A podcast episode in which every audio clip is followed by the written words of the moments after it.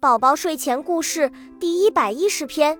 有一天，小鹿一个人独自出去玩，临走前，鹿妈妈告诉他要根据老祖宗的经验，一遇到什么危险就要赶紧逃跑。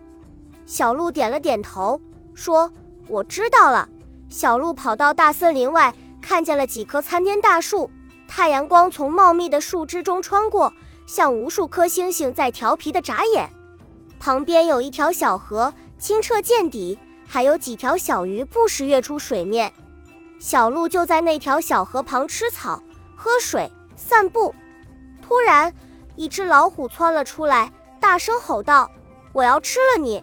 小鹿看见了老虎，想起了鹿妈妈说的话，赶紧逃跑。老虎向小鹿扑去，小鹿漂亮的闪开了。老虎扑了个空，火冒三丈，在小鹿后面穷追不舍。跑了好长时间，小鹿已经非常累了，而且老虎马上要抓住它了。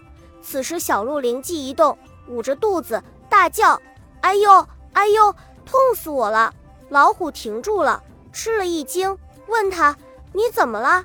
小鹿说：“我也不知道怎么了，就是肚子痛，可能是刚才我吃的草有毒，或者是我喝的水有毒，现在中毒了，所以才会肚子痛。”老虎听了，心想：它中毒了。